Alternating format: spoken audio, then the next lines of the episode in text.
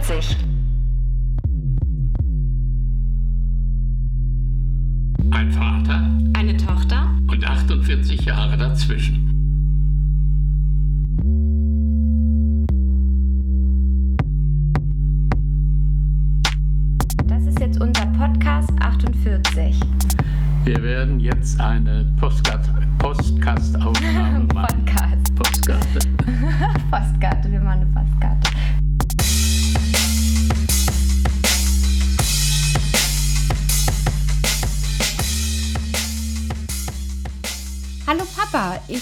Sag mal heute herzlich willkommen zu unserem Podcast. Ja, hallo. Geht's dir gut heute? Doch einigermaßen gut und wir wollen ja mal jetzt allmählich wieder aufbauen auf das, was wir schon hinter uns haben. Genau, es gibt ja auch eine Neuerung bei uns und zwar sind wir jetzt in einer ganz, ganz tollen Position mit zwei Mikrofonen aufzunehmen. Ja, das ist bequemer und schöner, dann kann man besser arbeiten. Genau. Mit dem Themenbereich, äh, mit dem wir letztes Mal abgeschlossen haben, die Folge, oder da haben wir mm, ja, äh, ja mit dem Themenbereich äh, Rollenbilder aufgehört, äh, steigen wir jetzt heute ja wieder ein. Und zwar hattest du da mit dem äh, Schiller-Gedicht, die Glocke, ja sehr anschaulich äh, ähm, Beziehungen erklärt oder beziehungsweise wie Schiller das gesehen hat, wie Beziehungen entstehen, gemacht werden, fortgeführt werden. Und da gab es ja eine interessante Stelle, und zwar, dass die Frauen, die Mägde, glaube ich, zu Hause irgendwas machen und die Männer arbeiten gehen. Weißt du noch die Stelle? Äh, die Stelle kenne ich gut, weil die Glocke doch sehr in mir verinnerlicht ist. Aber äh, die Glocke hat ja einen Sinn. Das ist, wird parallel beschrieben, äh, das Werden einer Glocke, wie sie gefertigt, hergestellt wird und parallel dazu das Werden des Lebens, wie das Leben entsteht, wie es abläuft, wie es auch teilweise abgewickelt wird von den Personen und welche Höhen und Tiefen die Menschen durchmachen, so wie die Arbeiter, die den Glockenguss vorbereiten. Da ist äh, viel gemeinsam, viel Gemeinsames drin in dem Gedicht. Und in dem Gedicht gibt es ja aber ganz klar verteilte Rollen. Ja, es ist, fängt an ziemlich beim Jüngling und wie er rausgeht ins Leben. Es wird natürlich, zu Schillers Zeit war es eben so, auch in der Philosophie, dass äh, noch der Mann im Vordergrund stand. Es wurde also zunächst auf den jungen Mann geschaut, wie er rausgeht, wie er Mann wird, dann die Frauen ganz anders sieht, nachdem er aus der Fremde zurückkommt. Äh, fremd kehrt er heim ins Vaterhaus und herrlich in der Jugend prangen, wie ein Gebilde aus Himmelshöhen mit züchtigen, verschämten Wangen, sieht er die Jungfrau vor sich stehen. Das könnte man heute zu einer jungen Frau gar nicht mehr sagen. Warum nicht? Ja, die Zeiten haben sich so geändert, dass die Frau nicht mehr als züchtig und mit verschämten Wangen dargestellt werden will. Sie will auch genauso am Leben teilhaben wie die Männer, die rausgehen oder die auch zu Hause bleiben. Die werden ja auch nicht als verschämt und züchtig dargestellt. Kannst du das verstehen, dass die Frauen den Wunsch haben? Ich habe da volles Verständnis für. Ich äh, für diese Art äh, der äh, Änderung und auch der Anpassung an das, was Menschen da, was Menschsein ist. Mensch, Mann, Frau, weiblich, männlich, äh, darf nicht äh, verniedlicht werden, darf nicht verändert werden, indem man den einen stärker äh, positiv hervorhebt und den anderen zurückstellt. Man sollte schon beide äh, sachlich, sachlich sehen, Männer wie Frauen. Und die heutige Zeit gibt uns ja die Möglichkeit, dass auch ähm, besser gerade die Techniken, die wir haben und alles, wir können Bilder, wir können äh, Schriften, wir können Worte darstellen, herausbringen. Und äh, die Frauen dürf, dürfen sich heute genauso äußern wie die Männer. Die Männer sollen nicht mehr im Vordergrund stehen, Und das war damals zu der Zeit einfach noch nicht, wenn man so sagt, in. Das war noch nicht äh, an der Tagesordnung. Und darum ist in diesem Gedicht das noch etwas anders dargestellt, aber man muss das auch verstehen. Man muss das aus der Zeit heraus verstehen. Wann wurde das Gedicht geschrieben? Ja, wann lebte Schiller? Warte, ich schau mal nach, wann das geschrieben wurde. 1799. Ja, äh, das ist also die Zeit des Wachwerdens, die Zeit, in der die Menschen, wenn man an Napoleon denkt und die Dinge, die die Welt umgekrempelt haben, die Menschen haben schon äh, begonnen, auch äh, die Abläufe anders zu sehen, als man es bis dahin gewohnt war. Es hat sich ein wenig geändert, das Obrigkeitsdenken, äh, dieses Gehorchen. Und das würde heute in solch einem Gedicht wahrscheinlich anders klingen. Da würde nicht. Wie würde man es heute sagen? Ja, man würde auf jeden Fall äh, vielleicht auch mal darstellen äh, von der Sicht der Frau, dass auch die junge Frau den Mann vielleicht sieht und ihn vielleicht beschreibt. Er beschreibt sie mit züchtigen, verschämten Wangen. Er nimmt sie, er mhm, mhm sieht mhm. sie und nimmt sie und sehnt sich nach ihr.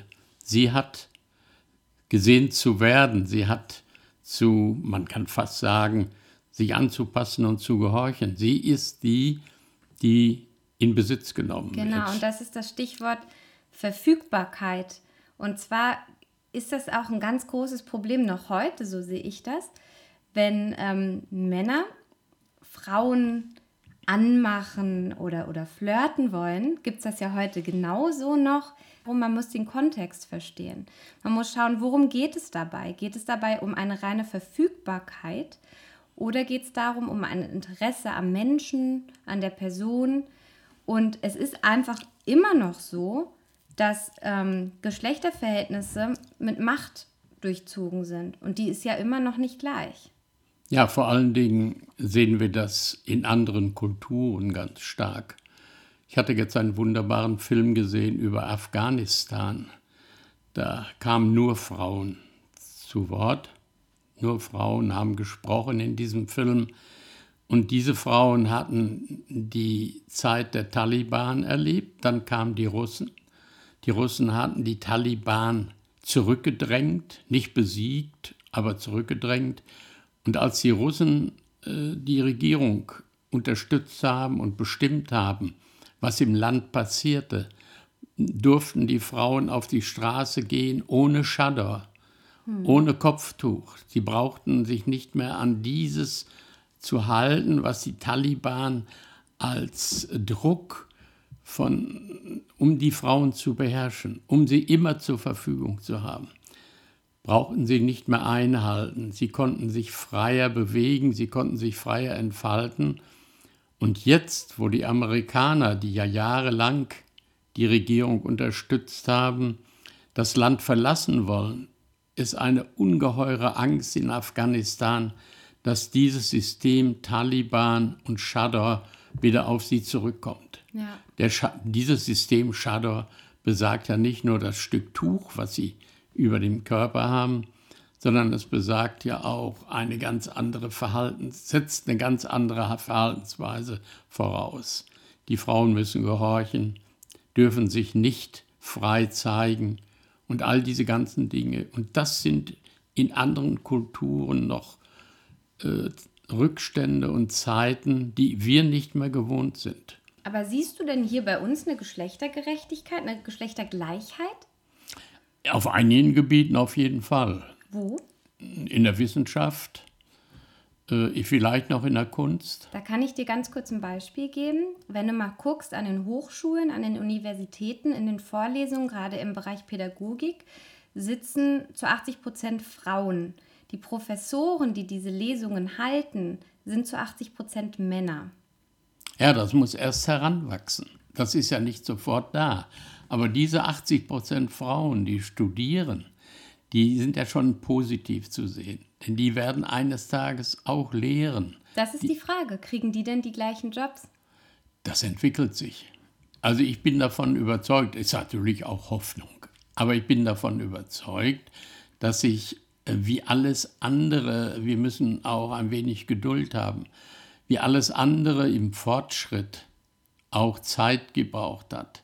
Fortschritt geht nicht in Sekunden oder kurzzeitig, Fortschritt braucht Zeit.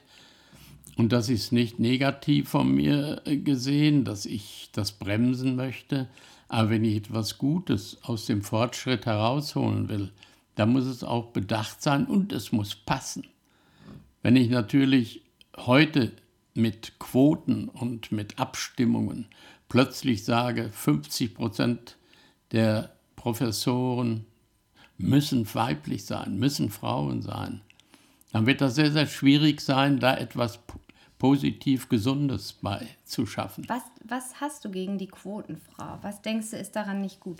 Ja, ich bin der Überzeugung aus meiner Lebenserfahrung, dass eine diktierte Quote nicht unbedingt die Elite dann nach vorne bringt.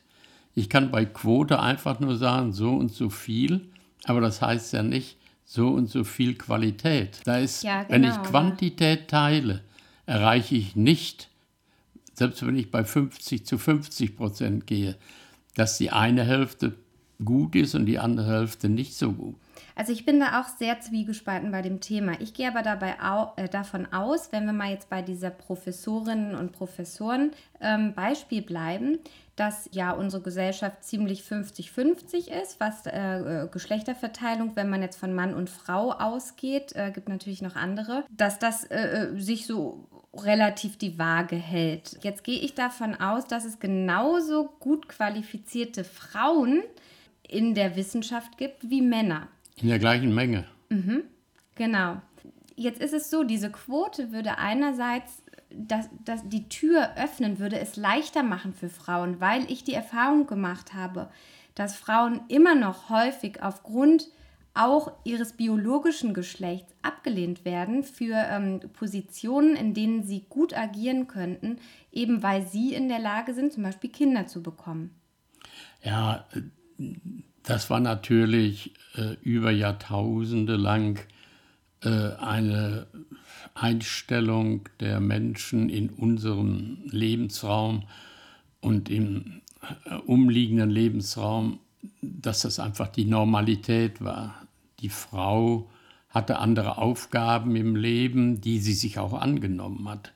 Der Mann hatte andere Aufgaben, die er aufgrund seiner Konstitution und seiner, möglich seiner Möglichkeiten äh, leichter ausführen konnte, die Aufgaben erledigen konnte.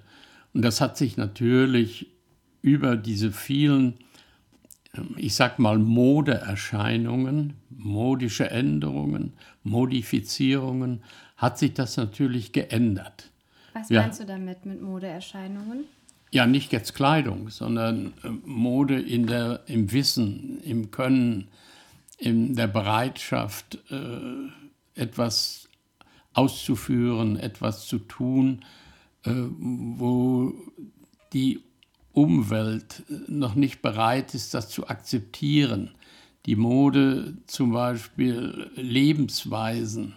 Lebensweisen an Königshöfen waren anders als in Gegenden, wo schon politische Systeme herrschten, die äh, Königshäuser oder auch äh, Diktaturen ablehnten. Aber es das muss, ist ja ein Problem von Herrschaft und Macht.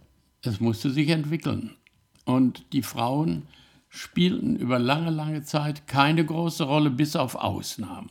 Katharina die Große oder wir hatten in Österreich äh, die Kaiserin, die auch Männer unterworfen hat.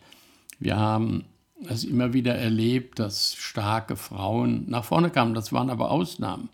Während die Männer für sich in Anspruch nahmen, dass sie an und für sich die Führung zu, äh, zu übernehmen hatten.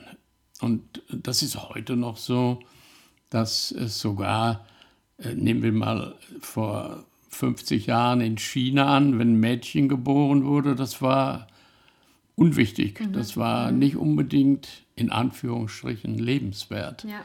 während der Sohn natürlich da sein sollte. Und das ist noch zu tief verwurzelt teilweise, auch in dem Denken der Menschen. Auch in unseren Kulturkreisen ist es doch so, dass der einfach denkende Mensch, der einfach denkende Mann für sich in Anspruch nimmt, zuerst komme ich. Der Mann nimmt Der das Mann. in Anspruch. Woher kommt das? Was ist deine Erklärung dafür? Ja, Macht. Macht. Der Mann ist machtsüchtiger als die Frau. Die Frau gibt Leben, der Mann sucht Macht, um das Leben zu bestehen, um das Leben durchzuführen. Die Frau weiß im Unterbewusstsein, dass sie dafür da ist, Leben zu geben und Leben zu behüten, Leben zu schenken, also sagt man. Äh, der Mann weiß, er muss herrschen, er muss dafür sorgen, dass in einer gewissen Ordnung, die er sich ausgedacht hat, alles abläuft. So ist es seit langer, langer Zeit und es ist sehr, sehr schwer, dort Änderungen einzubringen. Und man sieht das schon allein bei uns in der Bundesrepublik Deutschland, wie viele Strömungen in der Politik sind, wenn Gesetze vorgeschlagen werden oder eingebracht werden, die also Frauen ein wenig anpassen oder ein wenig mehr sogar nach vorn bringen wollen, wie da gebremst wird. der Von Punkt- den Männern in den Parlamenten, in den Regierungen. Das ist ja was, das ist mir ja in der letzten Zeit sehr krass einfach aufgefallen, dass Männer, sobald äh, Frauen versuchen, die gleichen Rechte zu bekommen wie Männer, Männer aufschreien und das Gefühl haben für sich, ihnen würden Rechte genommen werden, weil sie diese Position der, der Macht und Überlegenheit so in sich haben, dass eine Gleichheit sich schon anfühlt, als hätten, würden sie etwas abgeben. Ja, das, äh, sagen wir mal, das Negativste dabei ist ja, dass viele Männer gar nicht begreifen, was sie dort der Frau antun, wenn sie sie zurückdrängen, wenn sie sie nicht hochkommen lassen. Es ist ja so, der Mann sieht im Schwinden irgendwelche Felder, wo er seine Macht ausleben kann. Die muss ja nicht brutal sein, die Macht. Es gibt ja wirtschaftliche Macht, es gibt politische Macht, es gibt häusliche Macht im Alltag, alltägliche Macht. Und die Männer, die davon etwas abgeben sollen, werden das nicht zulassen. Aber wenn Frauen mehr an Gleichheit bekommen, wenn man Frauen besser anpasst, wenn Frauen Dinge übernehmen, die ihnen bis jetzt vorenthalten waren oder die ihnen, die äh, schon an Unterdrückung rankamen, dann tut das den Männern ja eigentlich gar nicht weh. Aber sie fürchten um ihre Macht. Sie fürchten um den Verlust. Und ein Mann erlebt Verlust so stark, dass er zunächst erstmal nicht bereit ist, irgendetwas abzugeben, der Frau zu übertragen. Das spielt sich schon im alltäglichen Leben, auf der Straße, im Beruf, im Büro. Ja, man sagt überall, ganz egal wo. Der Mann war immer der Herr auf dem Bauernhof und die Frau war, wenn es schlecht lief, die Magd. Äh, bestimmt hat auf dem Bauernhof der Mann. Es gab ganz wenige Frauen und da kommen wir ja her. Ja. Wir kommen ja aus der Agrarwirtschaft. Wir kommen ja, das hat sich ja erst über, sagen wir mal, hier in unserer Welt in 2000 Jahren vorsichtig weiterentwickelt. Und es ist schwer, das zu erklären, den Männern zu erklären, lasst doch den Frauen etwas mehr Freiheit zu. Gebt ihnen etwas mehr Freiheit. Sie werden ja mittragen, sie werden ja mithelfen. Mit Argusaugen achten Abteilungsleiter in Unternehmen darüber, dass sie ja nicht an Macht verlieren. Wer einteilt, wer bestimmt, sollte der Mann sein. Die Frau, die im Berufsleben sich nach oben gearbeitet hat, aufgrund ihres Könnens, ihres Wissens, wird es trotzdem noch schwer haben, sich moralisch immer durchsetzen zu können, sich gegen diese Macht, Macht dieses Machtdenken durchzusetzen. Das hat dann mit Können und Wissen nichts mehr zu tun. Da geht es sogar darum, dass manche positiven Entscheidungen nicht gefällt werden, weil der Mann es nicht zulassen kann, dass die Frau das, was sie denkt und was sie durchsetzen möchte, eigentlich viel positiver denkt und viel positiver entschieden hat. Diese ganzen Zuschreibungen eben, ähm, dass, dass Frauen ja emotionaler sind, mehr nicht so mit dem Kopf denken wie Männer, was auch gerade eben in der Arbeitswelt eine Rolle spielt. Das sind ja Zuschreibungen und Anrufungen, die sozial konstruiert sind. Es gibt ja auf der einen Seite die Soziologin Judith Butler, die mit ihrer Gender-Theorie ja genau das beschrieben hat, die schon sagt, eben allein schon diese Unterscheidung zwischen dem biologischen Geschlecht Mann und Frau bringt an sich die Ungerechtigkeit bereits mit, indem man in der Anrufung, so nennt sie das, wenn das Kind geboren wird und sagt, es ist ein Junge oder es ist ein Mädchen, darin schon in der Vorstellung von Mann und Frau so viel Macht und Herrschaftsverhältnisse mitschwingen, dass man allein dadurch schon, dass man eben ein Mann oder eine Frau ist, rein biologisch, die Grundlage gesetzt ist für das Machtverhältnis zwischen den sozialen Geschlechtern, eben Gender. Und diese Aufladung der Geschlechtlichkeit mit der Macht und diesem Herrschaftssystem, das ist das Problem.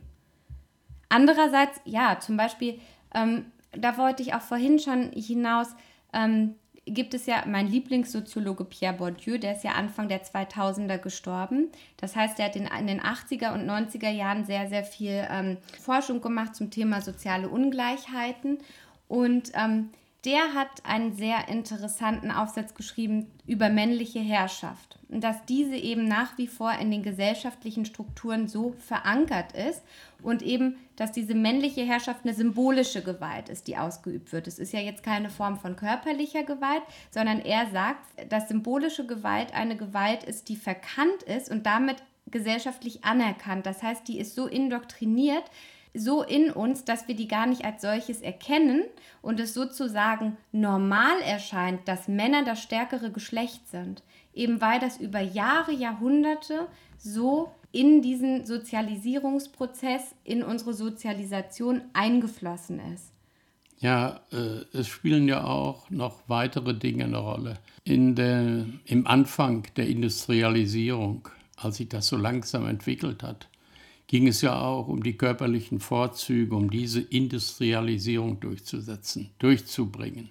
Die schwere Arbeit unter Tage, um die Erze herauszuholen, über Tage, um das alles zu verarbeiten. Erz, Kohle, Stahl, diese Dinge forderten körperliche Überlegenheit. Selbst zwischen den Männern waren Kämpfe und Kriege, wer ist in der Lage, die schwerste Arbeit zu verrichten, wer gewinnt im Wettbewerb der Leistung. Und das hat sich auch ausgewirkt. Das, der weibliche Körper ist nicht in der Lage, ohne weiteres dem Mann da Paroli zu bieten, mitzumischen. Bei diesen schweren körperlichen Arbeiten war der Mann überlegen, also fühlte er sich auch überlegen. Mhm. Das hat sich über, sagen wir, einige hundert Jahre tief eingegraben in das Bewusstsein der Männer. Der Mann war der, der vorne stand, der Mann. Und das spielte eine große Rolle. Aber allein auch, dass der Frau eben abgesprochen wurde, so klar rational denken zu können wie ein Mann, Entscheidungen zu treffen wie ein Mann, dass Frauen jahrelang gar nicht mitwählen durften. Und dann 1918 vor 100 Jahren entschieden wurde, Frauen dürfen nun auch mitwählen und es dann noch Frauenwahlrecht genannt wurde, obwohl man eigentlich sagen musste, es ist ein allgemeines Wahlrecht, was seitdem gilt. Denn vorher hatten ja nur Männer das Recht zu wählen. Vorher, es gab nie ein allgemeines Wahlrecht bis 1918. Nannte man auch nicht Männerwahlrecht vorher. Nee, genau. Aber das, äh, es gibt noch wichtige andere Punkte. Frauen haben sich Jahrtausende lang prostituiert. Männer brauchten sich nie prostituieren in dem Maße wie Frauen.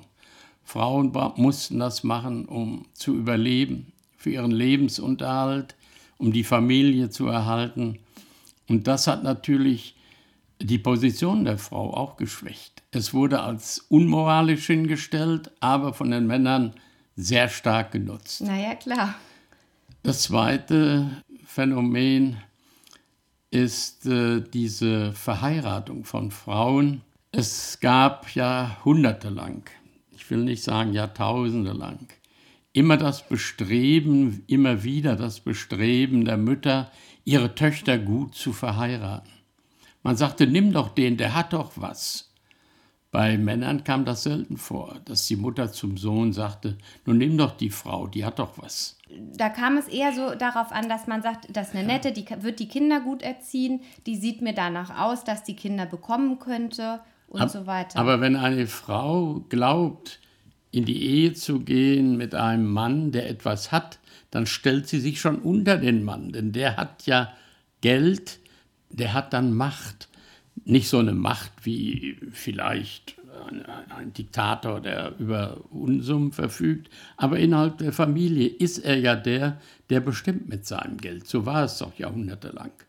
Heute wehren sich die Frauen dagegen. Heute suchen die sich ihre Männer selbst aus.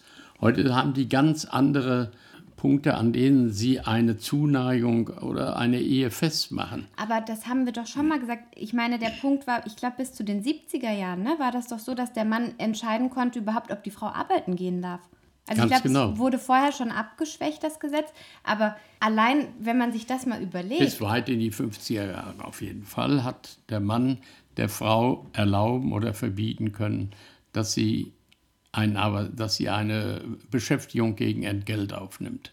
Konnte er also entscheiden. Also konnte er letztendlich entscheiden, wenn du sagst, ja. Geld ist Macht sozusagen ja. in ja. der Beziehung, konnte er entscheiden, ob er die Macht beibehält, die alleinige, oder ob er ein Stück abgibt. Aber sie teilt, ja, ja.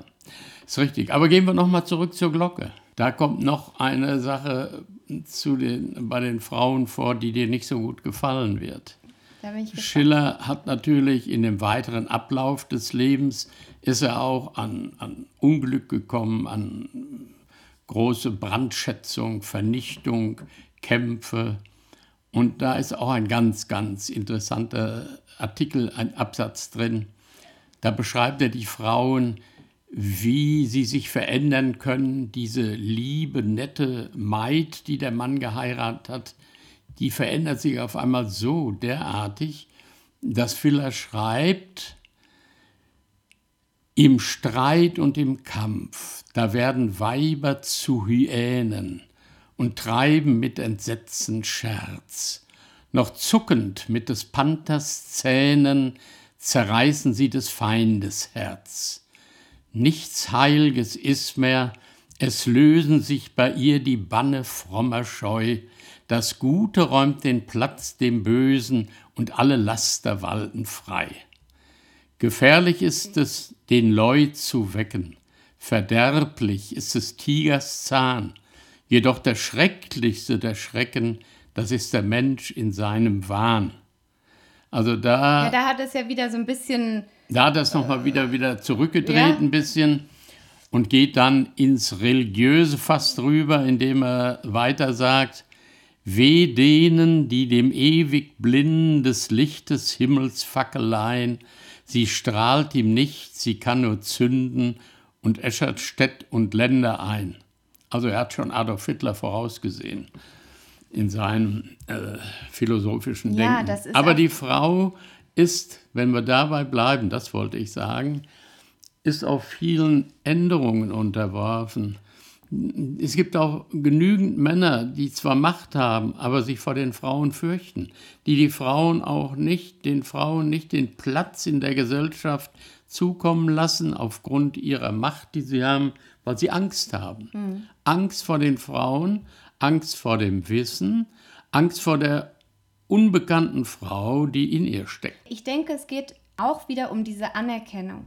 Weil wenn sie die Frau, wenn sie zulassen würden, dass die Frau vielleicht mehr weiß als sie, wenn wir jetzt noch wieder mal auf dieser äh, arbeitspolitischen Ebene bleiben, oder dass eine Frau was besser macht, besser den Job macht als der Mann, der in der Führungsposition ist, würde der Mann ja, der befürchtet ja ein Ansehen zu verlieren, eben weil die Gesellschaft noch durchdrungen ist von diesen Herrschaftsverhältnissen und eben weil Männer auch unter sich sagen würden. Das, das geht ja ein in, in, in Sachen, die man im Alltag sagt und vielleicht auch denkt, die schon mal zeigen, wenn Männer unter sich sind, sagen, da sag mal, hast du die Frau, die konnte das besser als du oder was, da schwingt ja schon was mit. Weil wenn man jetzt sagen würde, konnte das denn der Alfred besser als du, da schwingt was anderes mit, als wenn Männer unter sich sagen würden, Mensch, die Susi, du, die hat dich da aber abgezogen, die konnte das ja sogar besser als du. Da schwingt mit, dass eine Frau den Mann abgezogen hat, was besser konnte, schneller rennen konnte, bessere Leistungen irgendwo gebracht hat. Das ist für Männer schwierig.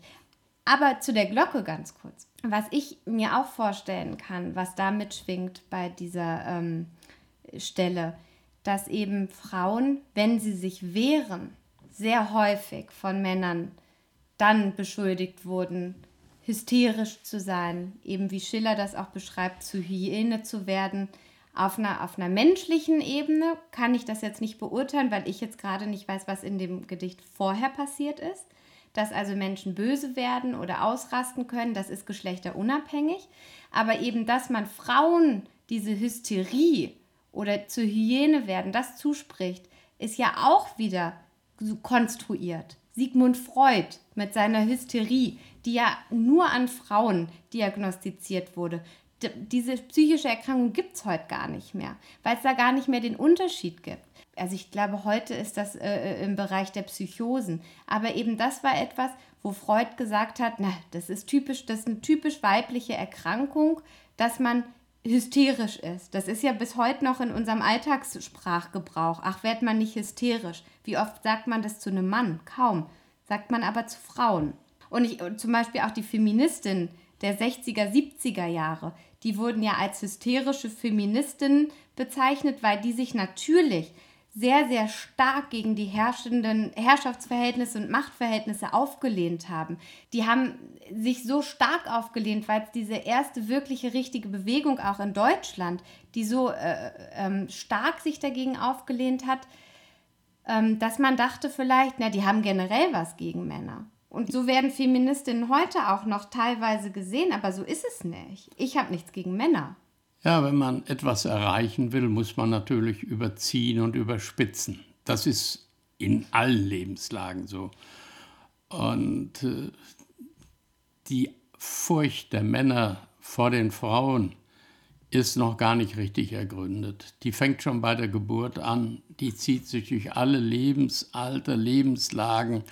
Die Furcht der Männer ist versteckt in ihnen vorhanden und die kommt natürlich, wenn es ums Existenzielle geht, kommt sie noch stärker zum Vorschein. Wie die Professorinnen, die nicht zugelassen werden, die man nicht sehen will in der großen Stückzahl, weil die Professoren diese Angst haben, die ihnen zwar nicht ganz klar ist, aber sie ahnen, dass es einmal um Position, um Machtposition geht. Sie ahnen, dass es um Existenzielles geht, also um Geld, um Pfründe. Und Sie ahnen, dass es um Ansehen geht. Symbolisches Kapital, ganz genau. Denn ja. an den Universitäten ist es ja auch noch nicht selbstverständlich, ähm, dass Frauen schon seit langer Zeit studieren dürfen oder überhaupt zugelassen werden. Es war eine männliche Domäne. Die äh, äh Frauen wurden zugelassen und immer mehr Frauen übernehmen dort Bereiche aber es ist trotzdem noch etwas, wo ich denke, dass es noch Zeit bedarf, dass einfach eine Domäne wird, äh, ja, also keine männlich beherrschte Domäne mehr. Andersrum ist es ja so zum Beispiel im Bereich der Kindererziehung, wenn man mal schaut, ähm, ich kann das jetzt hier aus Berlin ganz konkret sagen, wie viele Erzieher gesucht werden, Männer, dass Kitas händeringend Männer suchen, weil das einfach ein Bereich ist, da äh, äh sagen, das wird Frauen zugeschrieben. Aber genauso gut können Männer das lernen. Und, und äh, das ist aber ein Bereich, wo Männer noch gar nicht äh, so doll ihre Hand hinlegen und sagen, ich möchte unbedingt in den Bereich rein. Ja, da sind auch Schlussfolgerungen, die über Jahrhunderte gewachsen waren und die revidiert werden müssen. Gerade, dass man fast nur Frauen äh, zuordnet, äh, Kinder richtig zu erziehen, Kinder richtig ans Leben zu bringen, so, zu sozialisieren.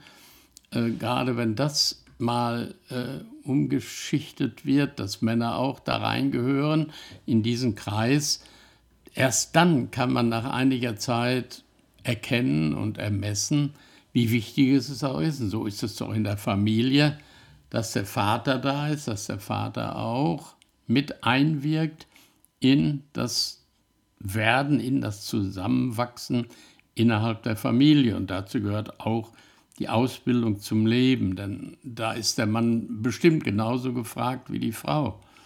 Er hat seine Vorstellungen, die, wie wir bis jetzt besprochen haben, manchmal sehr abstrakt davon abweichen, aber die Wirklichkeit zeigt uns heute immer stärker in der modernen Welt, dass auch gerade im Erziehungswesen Männer, früher gab es ja auch mehr Lehrer als Lehrerinnen. Mhm.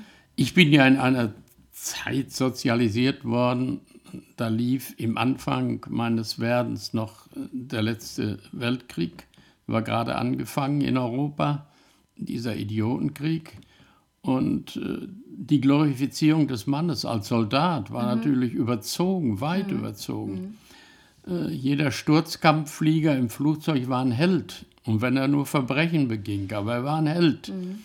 Jeder Soldat, der vorne im, an der Front äh, Menschen erschossen hat, Unschuldige teilweise, weil es auch Zivilisten waren, war ein Held, kriegte ein eisernes Kreuz oder ein, äh, ein bronzenes Kreuz oder etwas.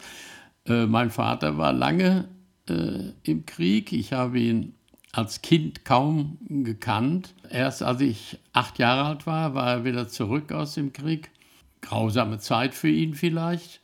Er hat nie richtig drüber gesprochen, nie ausgiebig drüber gesprochen. Aber er war der wichtige Mann für die deutsche Nation, denn er hat Deutschland gerettet, äh, versucht zu retten was nicht gelungen ist durch die idiotische Führung des Deutschen Reiches. Aber daran sieht man auch, wie schwer es sind Frauen, obwohl die zu Hause, meine mhm. Mutter hatte drei Kinder durchzubringen. Mhm. Der Sold eines Soldaten zu der Zeit war so gering, dass man heute gar nicht das glaubt, wenn man sagt, 90 Reichsmark im Monat waren also standen der Familie zur Verfügung. Ja, eigentlich hatte die Frau den viel härteren Job. Die, die musste alles unter einen Hut bringen, die, sich um die Kinder kümmern, mit dem Geld haushalten, die Kinder ernähren, sich ernähren, das Haus halten oder, oder die Wohnung oder was auch immer und ähm, hatte eine ja, andere Belastung. Aber äh, über Frauen wurde da nicht viel gesprochen. Doch, wurde auch aber nicht in dem Sinne, wie wir heute denken, nicht im demokratisch normalen Sinne. Es war so, die Frau, die am meisten Kinder geboren hatte, wurde zur Heldin erkannt, erkoren, aber nicht, weil sie so eine Heldin war, die die Kinder haben wollte und ernähren wollte, sondern weil sie für diesen idiotisch verbrecherischen Krieg Nachwuchs schaffte. Ja, genau, ja. Äh, man nannte das auch Kanonenfutter oder so. Also es waren, die Frau hatte die schwere Aufgabe zu Hause zu wirtschaften und psychisch die Kinder auf das Leben vorzubereiten und den total psychisch zerstörten Mann nach 1946, der aus den Wirren des Krieges zurückkam, wieder auf die Beine zu stellen. Mhm. Also ich weiß, mein Vater hatte sehr große Schwierigkeiten, sich an den normalen Alltag wieder anzupassen. Denn wie lebten die draußen? Der war nun sieben Jahre nicht zu Hause gewesen. Ja, Der war hat in Polen, in Frankreich, in Russland, Ukraine damals auch, in Italien und dann in Gefangenschaft. Und wie kommt solch ein Mann mit dem Leben anschließend zurecht, wo es nicht zu essen, nicht zu trinken. Wir lebten in einer äh, Lebensgemeinschaft, ein Industriedorf, war nur ein großes Kraftwerk. Und da war keine Versorgung. Und wir mussten acht Kilometer zur nächsten Stadt, zu Fuß natürlich, um die Lebensmittel zu besorgen, die überhaupt in der Zuteilung da waren.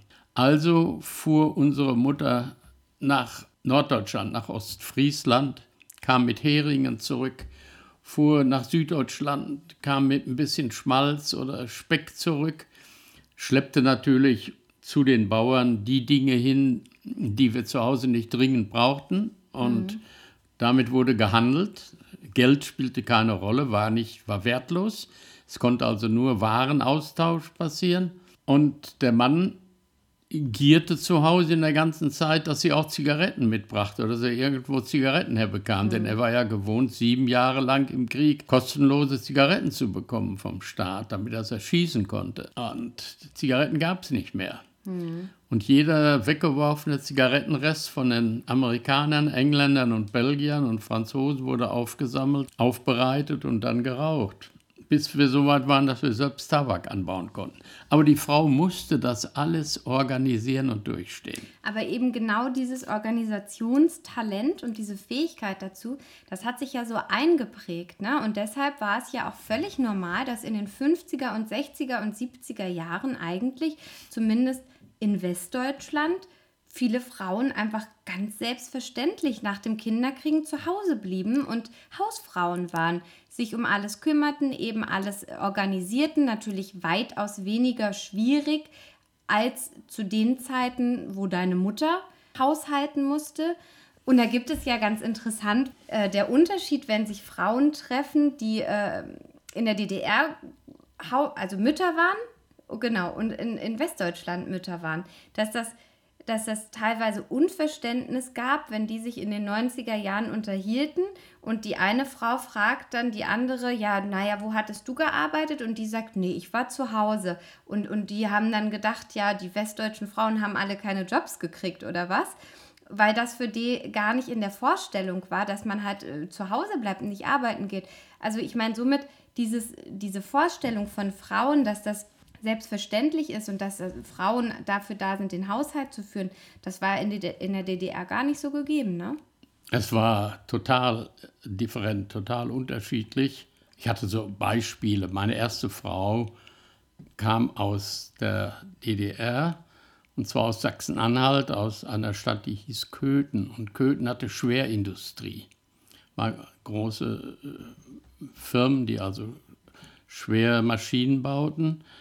Und die Frauen waren dort gewohnt, schwere Arbeiten zu verrichten, die es in der Bundesrepublik Deutschland äh, kaum gab, die nicht zur diese Arbeitsplätze wurden nicht zur Verfügung gestellt.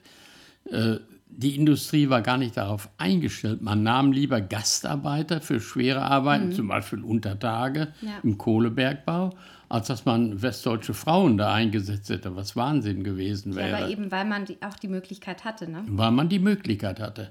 Und so war ich zu Besuch bei meinen Schwiegereltern in Köthen 1963. Und äh, Westgäste wurden immer beäugt und gerne gesehen, weil die auch ein bisschen was mitbrachten, auch mal 10 Mark Abgaben, dann mhm. konnte man im Intershop sich was kaufen als DDR-Bürger. Und so kam eine Freundin von meiner Schwiegermutter und äh, wir saßen und ich fragte sie, nachdem ich ihre Hände gesehen hatte, schwarz die Fingernägel, was sie denn beruflich macht. Mhm. Sie war bei der Deutschen Reichsbahn Lokschlosserin.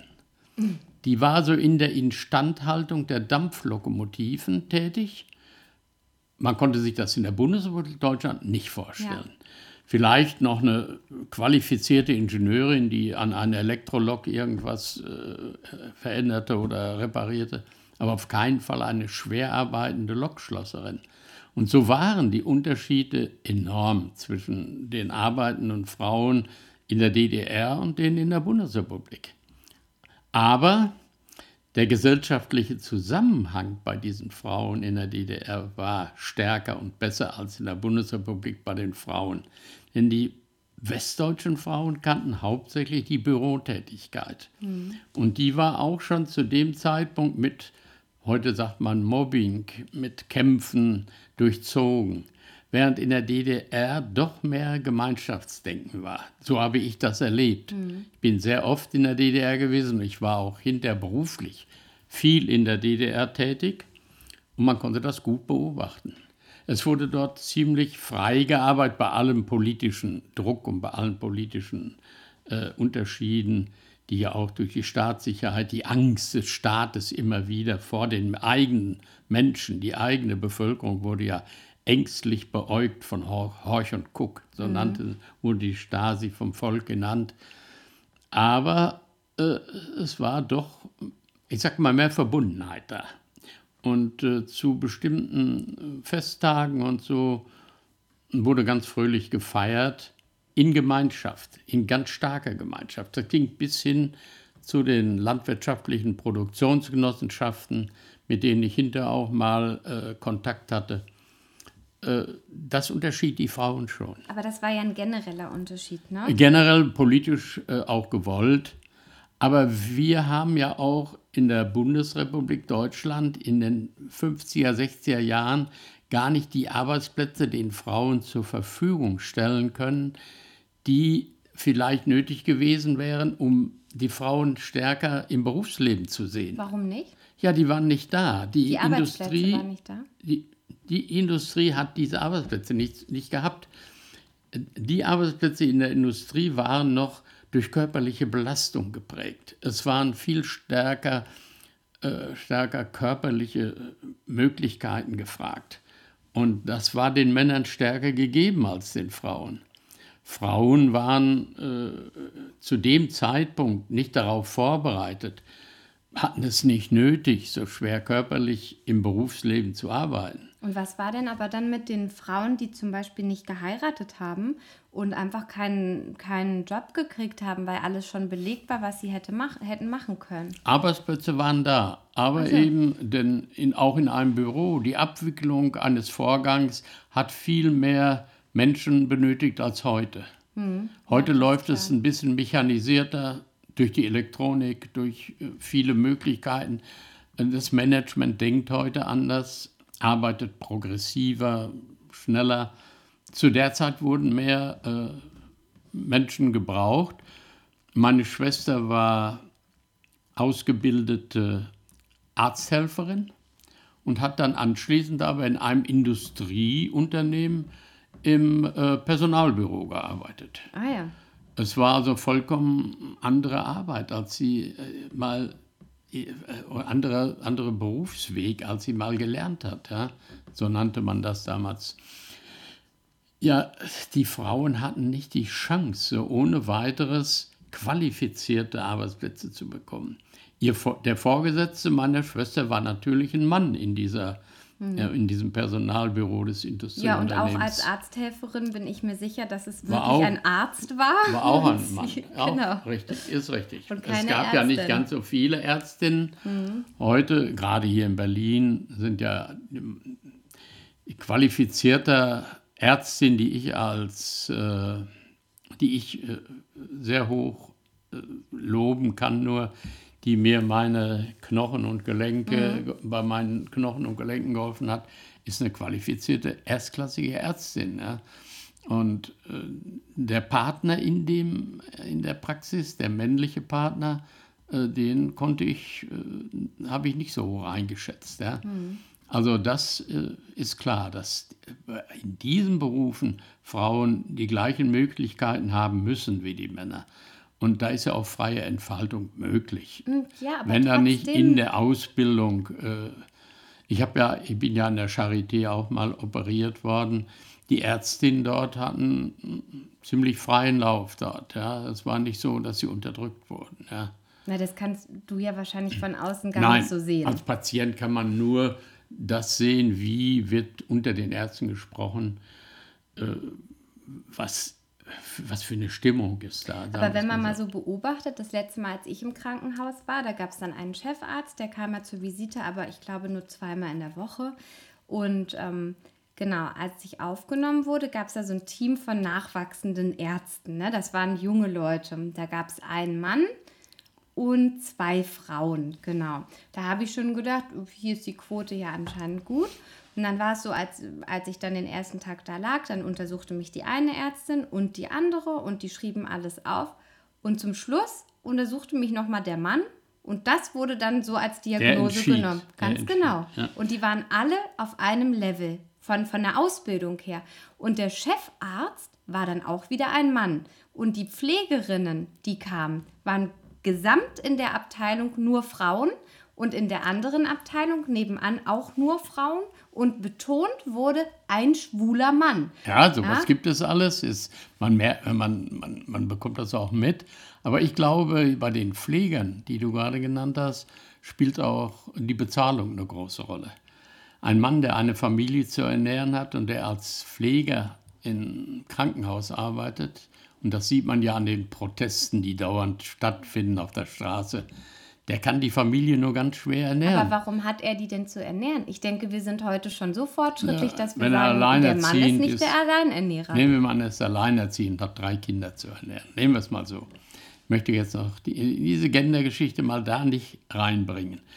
Äh, während die Frau, die, äh, wenn die als Pflegerin oder als Schwester oder wie man das auch immer heute noch nennt, äh, arbeitet, wenn sie zuarbeitet in der Familie, wenn sie also die Familie, äh, der Mann arbeitet und die Frau, dann ist dieses, dieser Zuge, das er war jetzt in einer Diskussion im Fernsehen, die äh, Pflegerin, die Frau hat also brachte das zweite Einkommen in die Familie und damit wurde die Miete bezahlt, die so unwahrscheinlich hoch war hier in Berlin. So Aber gehen wir mal davon aus, dass die Frau Das alleinerziehend ist. Das ist ja ein, ein grundsätzliches Dilemma mit der Bezahlung. ja, das ist es ja. Ja. Darum, die Frau kommt nicht gut zurecht finanziell. Du und gerade diese Pflegeberufe, ich sag dir das mal ehrlich, was die für körperliche Kraft verlangen, heißt das. da müsste man eigentlich sagen, wenn man jetzt da wieder rauf guckt, da müsste es viel mehr Männer geben, wenn die ja, Ja, von der körperlichen Konstitution viel Es kräftiger liegt sind. zum großen Teil an der Bezahlung. Es würden viel mehr Männer in Pflegeberufen arbeiten. Aber warum sind denn diese Berufe so schlecht bezahlt? Ja, Eben weil viel mehr Frauen dort politisch, arbeiten. Politisch bedingt.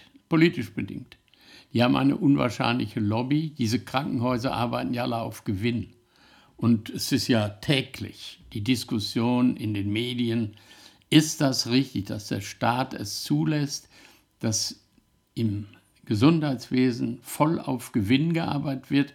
Bei Ärzten ist das noch verständlich, bei Privatärzten und bei Ärzten, Kassenärzten.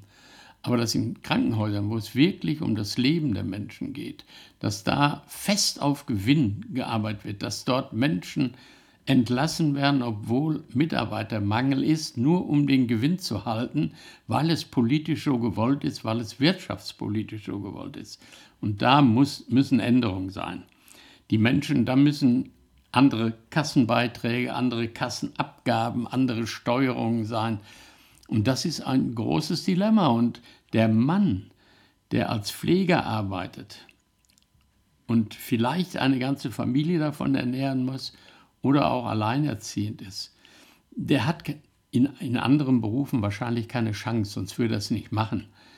Alleine der humane Gedanke, dass er als Pfleger arbeiten da sich mit einem Minderlohn zufrieden gibt, der kann nicht dazu ausreichen, die Familie im unteren Level zu halten. Ja, aber wieso sollten das denn Menschen überhaupt machen?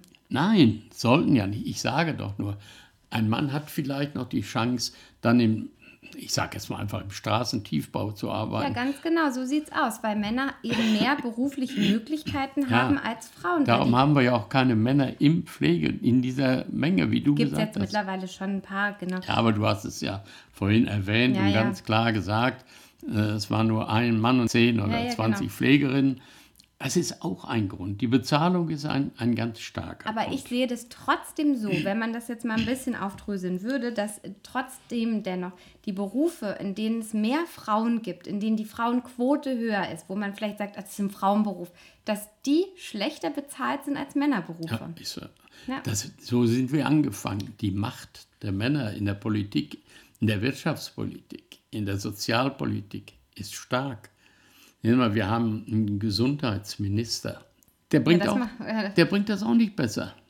Der ist, hat männliches Denken, der wird alles immer so zu richten versuchen, dass es im Gesundheitswesen einigermaßen wirtschaftlich gut geht für die Unternehmen. Gut, das ist natürlich auch immer eine parteipolitische Frage, ne? Auf jeden Genauso Fall. wie jetzt ähm, ja abgestimmt wurde über den Paragraphen 219a, ne, über die Werbung, ähm, wo ja ganz klar gesagt wurde, ja, äh, also es darf auf einer Webseite die Arztpraxis sagen, wir machen Abtreibung, aber darüber informieren nicht, sondern muss weiterleiten zu den Stellen, wo informiert werden darf. Das finde ich persönlich Quatsch.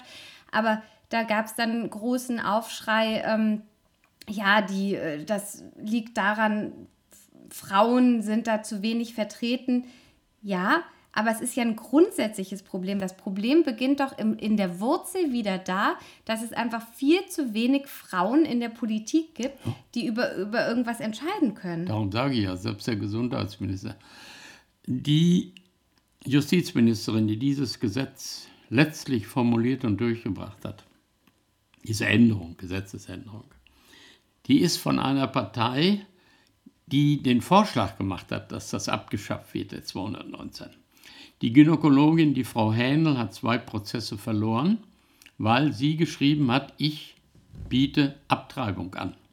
Das war für viele konservative Politiker undenkbar, dass man sowas sagt. Denn wenn man da mal zurückgeht, die Frauenbewegung, die gesagt haben, damals mal im Stern auf der Titelseite, ich habe abgetrieben, ich, Iris Berben, habe abgetrieben und wer noch alle, ja. Das war undenkbar für die konservativ denkenden Menschen. Das passte nicht rein. Und die Frau Hähnel hat zweimal verloren, aber es war, es hatte ein Geschmäckle. Man hat der Justiz nicht mehr geglaubt, dass sie nicht voreingenommen ist, Ja. dass sie beeinflusst ist. Und darum hat die SPD gesagt, jetzt haben wir eine Chance. Das Volk murrt, jetzt haben wir eine Chance, wir können den Paragraphen ändern.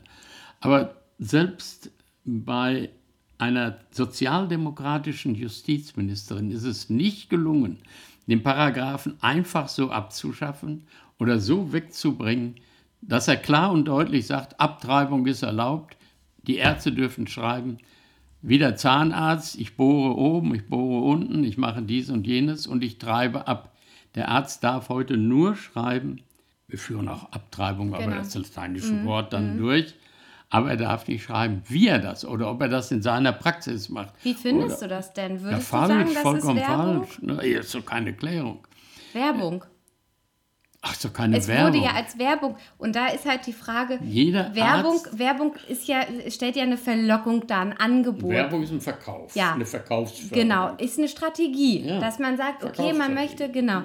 Und ähm, die Frage ist ja, die sich stellt, wie viele Frauen werden denn davon angezogen, dass die bei ihrer gynäkologischen Praxis auf die Homepage gehen und da sehen, hm, okay, da werden auch Abtreibungen durchgeführt und sich darüber informieren, wie das gemacht wird und danach sagen, toll, Mensch, jetzt mache ich das. Da habe ich jetzt richtig eine Lust bekommen.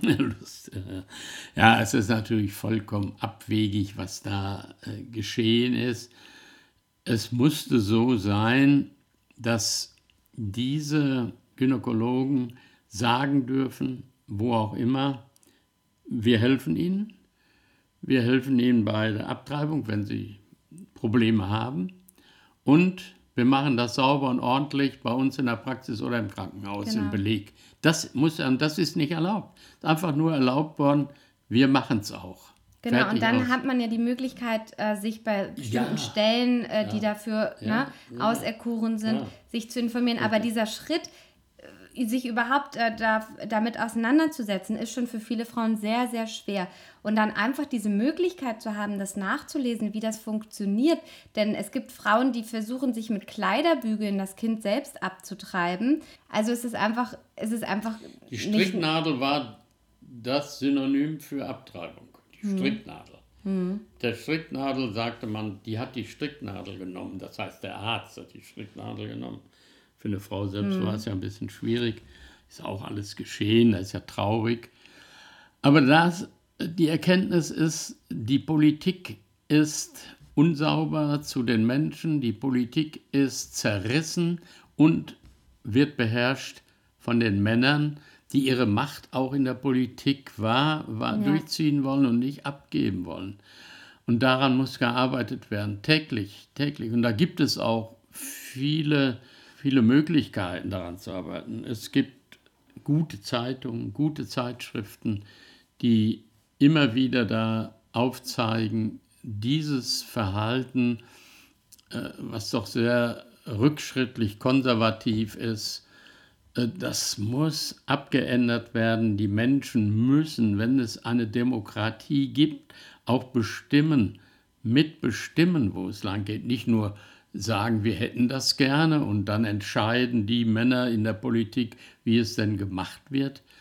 Und das Schlimme ist ja, und darum sagte ich so deutlich vorhin, von dieser sozialdemokratischen Justizministerin, da ist nun mal eine Frau, aber ich habe die ja nun beobachtet und ich habe nicht gesehen, dass sie ihre letzten Mittel eingesetzt hat, denn da hat die Angst bekommen um ihre Stellung, um ihre Pfründe. Mhm. Die hat Sorge bekommen, halte ich das als Ministerin durch, wenn ich da jetzt nochmal kämpfe und nochmal dagegen angehe, was die Männer nun beim Stammtisch beschlossen haben. Stammtisch in Anführungsstrichen natürlich.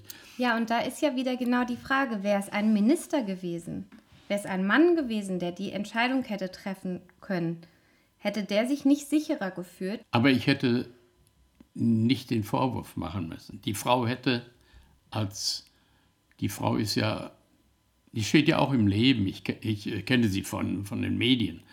Die steht im Leben und äh, sie hätte ein bisschen mehr Einsatz zeigen müssen. Gut, die Frau Hähnel hat es gezeigt als Frau, nur die war natürlich nicht in der Lage, äh, sich durchzusetzen. Die war abhängig von den Gerichten. Die Gerichte entscheiden und da sitzen auch hauptsächlich Männer, die sagen Nein und äh, bestrafen sie dann mhm. noch dazu. Ja. Ist ja nicht nur, dass es abgelehnt wird, sondern dass sie auch noch eine Strafe auferlegt bekommen hat.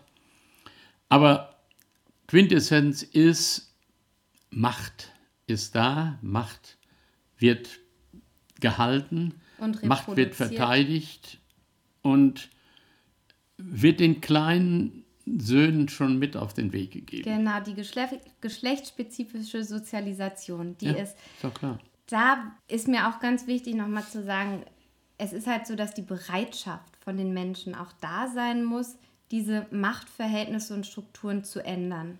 Es bringt Abzu ja nichts. Abzugeben, abgeben muss man.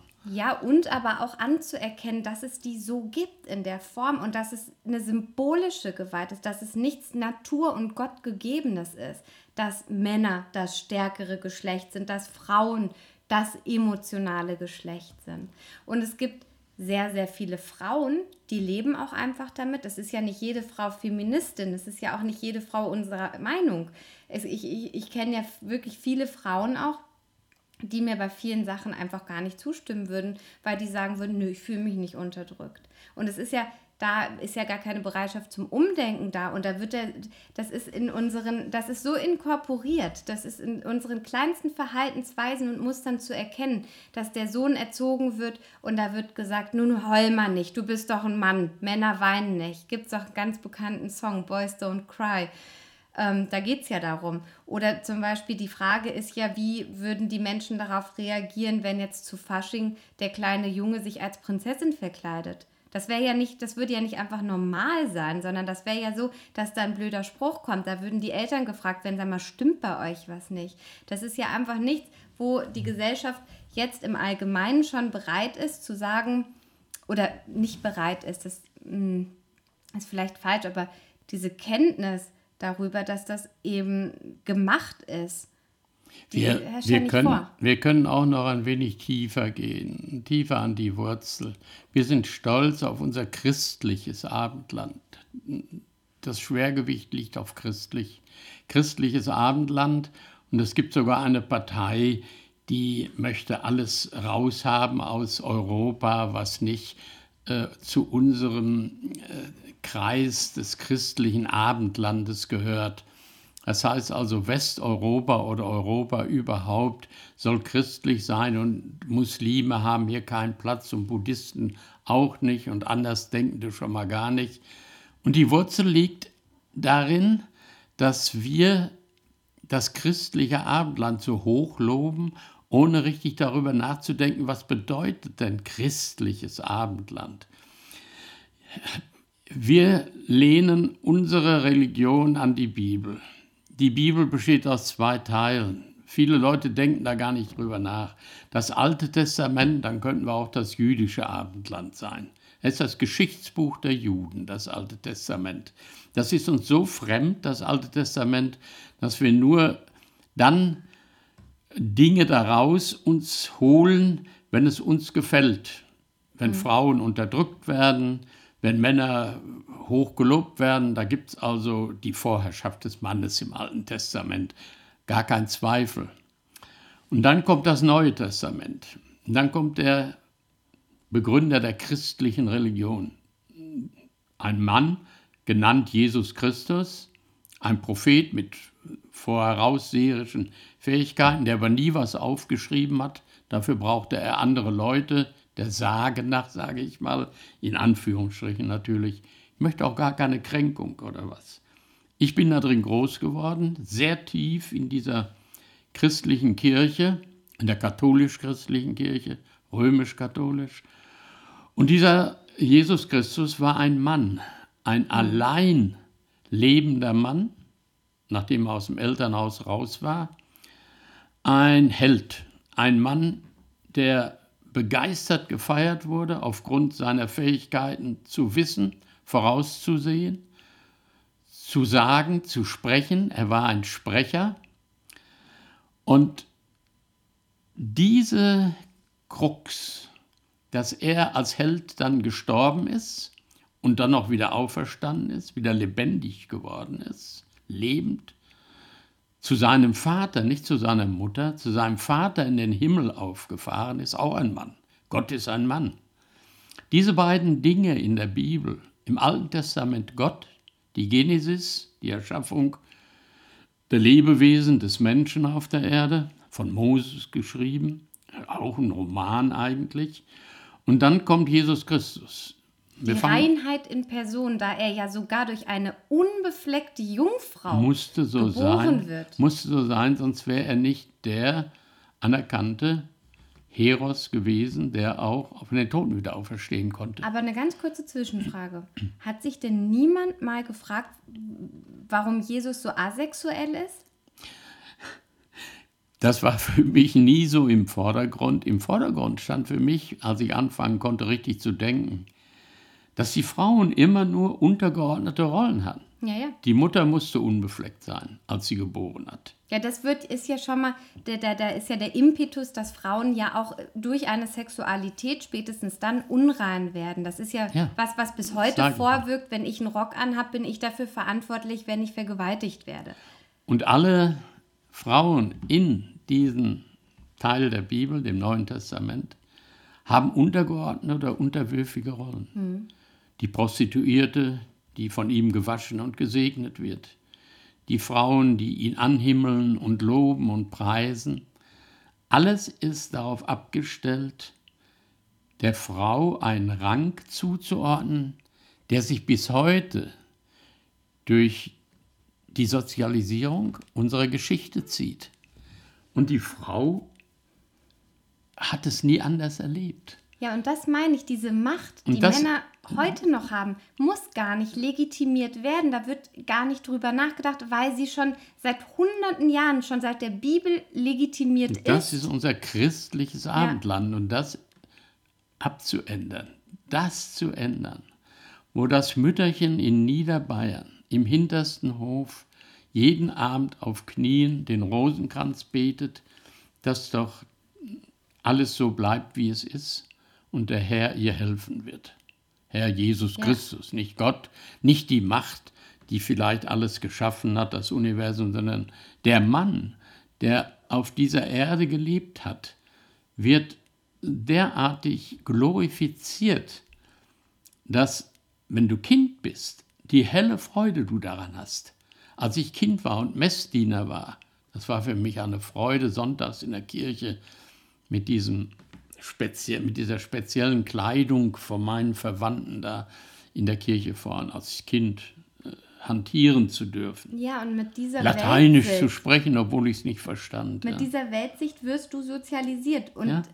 was in den kindlichen Jahren geschieht, das dringt so tief ein, sodass man das gar nicht mehr in Frage stellt. Und das Mütterchen, was da den Rosenkranz betet, äh, äh, stellt sich ja gar nicht bewusst, stellt das ja gar nicht bewusst in Frage und sagt, warum sind denn Frauen eigentlich äh, äh, weniger machtvoll als Männer? Warum gibt es diese Herrschaftsverhältnisse? Sondern für sie ist das einfach eine Normalität. Und die wird immer, immer weitergegeben. Aber für mich schließt sich da auch der Kreis. Ich hatte im vorigen Gespräch gesagt, die Glocke war für mich prägend. Nicht so, dass ich danach gelebt habe, aber sie hat mir so viel aufgezeigt, weil dieser Philosoph, der das geschrieben hat, doch mehr Wissen hatte meiner Meinung nach als mancher Jünger, der in der Bibel geschrieben hat. Dieser Philosoph hatte äh, Erfahrung, Kenntnis und hat das auch zu einem, das ist ein, ein sich schließender Kreis. Wir denken darüber nach, warum ändert sich nicht schnell genug etwas in dem Verhältnis zwischen den Menschen, die auf dieser Erde leben. Warum, wenn wir jetzt mal an den jetzigen amerikanischen Präsidenten denken, wie kann ein solcher Mann sagen, ich kann auf der Wall Street einer Frau auf der Straße zwischen die Beine fassen, ohne dass ich auch nur von einem Polizisten angesprochen werde. Das ist mhm. ein solcher, ein solcher Übermut an Wahnsinn im Kopf von diesem Mann. Gut, man kann zugutehalten, er ist nicht ganz richtig mhm. gesteuert im Kopf. Aber die Denkweise vieler Millionen Männer ist so. Mir steht das zu, ich habe das Recht. Und die christliche Religion und vor allen Dingen die muslimische Religion gibt den Männern Recht. Die sagt, dass es so ist. Dass der Mann über die Frau verfügen ja, darf. Dass er es machen kann. Wir hätten rechtzeitig in der Bibel das Alte Testament entfernen müssen. Denn die Bibel, die Religion, die christliche Religion, die uns den Weg zu einem friedvollen Gehen von dieser Erde ebnen soll, die braucht das Alte Testament nicht. Aber ich denke, im Neuen wird Jesus durch die Jungfrau geboren. Im Neuen Testament wird die Religion dargestellt. Darauf baut die gesamte christliche Religion auf. Aber das Verhältnis der Männer zu den Frauen und der Menschen untereinander wird erstmal durch das Alte Testament geprägt. Das gesamte Alte Testament ist die jüdische Geschichte und die jüdische Lebensweise. Die Muslime leben ähnlich, denn der Stammvater, aus dem alle Menschen stammen, war Abraham. Abraham hat mit seinen beiden Söhnen diese Religion gegründet die muslimische Religion und die, Christ und die jüdische Religion. Und aus der jüdischen entstand dann, Jesus Christus war ja Jude. Mhm. Der ist ja als Jude geboren. Manche nicht ganz klar, aber ist schon, ist schon so. Ich wollte nur sagen, die Glocke beginnt mit dem Werden, das ist im Alten Testament die Genesis. Die Glocke beginnt festgemauert in der Erden, steht die Form aus Lehm gebrannt. Das ist der Uterus, das ist die Mutter. Mhm. Und hinterher zum Schluss wird die Glocke hochgezogen und wird als christliches Vorbild läuten in den Himmel rein. Natürlich bei Schiller sagt sie Frieden. Friede sei ihr erst geläutet. Das ist schon wichtig, dass Friede ist. Aber damit ist das Bild der Religion schließt sich dann wieder. Es ist also so, dass das Werden und das Vergehen in diesem Gedicht, in, diesem, in dieser Schrift aufgezeichnet ist und dass sich nachher alles wieder schließt und beendet damit, dass es keine Unterschiede geben darf. Es keine Unterschiede geben soll. Es soll Frieden sein zwischen, das heißt also Ausgleich, Ausgleich, mhm. Frieden zwischen den Geschlechtern, zwischen den Menschen. Und das ist wichtig, das war für mich wichtig, diese Erkenntnis. Und ich hoffe, dass ich damit äh, nicht ganz falsch liege. Hm. Ja. So, das wäre das, was ich heute beitragen kann. ist Ende, ja? Nee, noch nicht. Ich noch muss nicht. Noch, äh, ich sage noch was zum Schluss. Also, ähm, genau. Wichtig ist es einfach, dass wir immer wieder reflektieren und, und in verschiedenen Momenten vielleicht auch mal ein bisschen innehalten und überlegen, welche Machtverhältnisse werden reproduziert und dass wir alle einfach daran arbeiten, dass ähm, diese Ungleichheit zwischen Geschlechtern langsam abgebaut wird. Das sage ich ja. Mir ist klar, dass Der das nicht so schnell geht, wie ich mir das wünschen würde. Aber zumindest ist es so, dass ich in meinem Lebensabschnitt, den ich hier in, in, meinem, äh, in meinem kulturellen Kreis und so wie ich es äh, in meiner Sozialisation, möchte ich einfach ein Stück dazu beitragen, dass das äh, passieren kann. Genau richtig, die Frauen müssen dazu beitragen, denn das war ja lange, lange verpönt, dass Frauen bis sie auf die Barrikaden gegangen sind. Und das ist dann verstärkt immer wieder zwischenzeitlich gekommen, mit Pausen dazwischen. Aber gerade wenn die Frauen, die Verstand haben und die äh, wissen, um was es geht, etwas durchsetzen wollen, und das ist ja dieser Ausgleich, diese Gleichheit wenigstens in vielen Dingen. Man kann nicht sagen, Mann und Frau sind gleich, also äh, schaufel du mal eine Tonne Kohlen heute da irgendwo rein oder was. Ja? Aber die Gleichheit, vor allen Dingen in der, im Denken, in der Genehmigung zu denken, in der Genehmigung, äh, diese Gedanken auszuleben, die man hat, diese Hoffnungen und Wünsche, dass die, die Männer nicht an erster Stelle stehen, die Frauen an zweiter Stelle. Das muss erreicht werden. Genau, es das geht ja wichtig. da um viel feinere Mechanismen. Und da müssen auch Männer mitarbeiten, indem ähm, Männer einfach ich habe da sogar ein Verständnis dafür, dass man, wenn man die ganze Zeit ähm, eine legitimierte Machtposition hatte und jetzt äh, jemand auf, den gleich, auf die gleiche Position kommt, dass man das vielleicht das Gefühl bekommen könnte, man müsste von der Macht jetzt was abgeben. Aber das ist doch einfach nur so, dass die Frau auf die gleiche Position kommt. Und ich denke, wenn da irgendwann einfach ähm, eine Symbiose entstehen kann zwischen allen Geschlechtern, die es auf der Welt äh, gibt und zwischen allen Anrufungen, dann ähm, ist es doch eigentlich äh, die höchste Macht oder die größte Kraft, die daraus erwachsen kann. Man kann sich nur schwer vorstellen, dass Frauen, wenn sie in der Funktion oder äh, in der Position der Vorstandsvorsitzenden von Daimler-Benz, BMW, Volkswagen gewesen wären, diese, ich sage mal, bin überzeugt davon, diese Verbrechen begangen hätten, die in den letzten fünf Jahren von der Autoindustrie, die der größte, die größte Wirtschaftskraft in unserem Land darstellen, äh, gewesen wären. Die hätten das, davon bin ich überzeugt, nicht so mit Macht äh, durchgesetzt, diese Verbrechen, wie die Männer, die das getan haben. Und man sieht, die Männer gehen straffrei aus. Die Konzerne werden vielleicht verurteilt zu Milliarden Ersatzkosten, Ersatzleistungen, äh, Ersatzlieferungen, aber Werte, Milliardenwerte. Aber Frauen hätten das vielleicht nicht so verbrecherisch hinterlistig durchgesetzt. Sie wären vielleicht ehrlicher gewesen.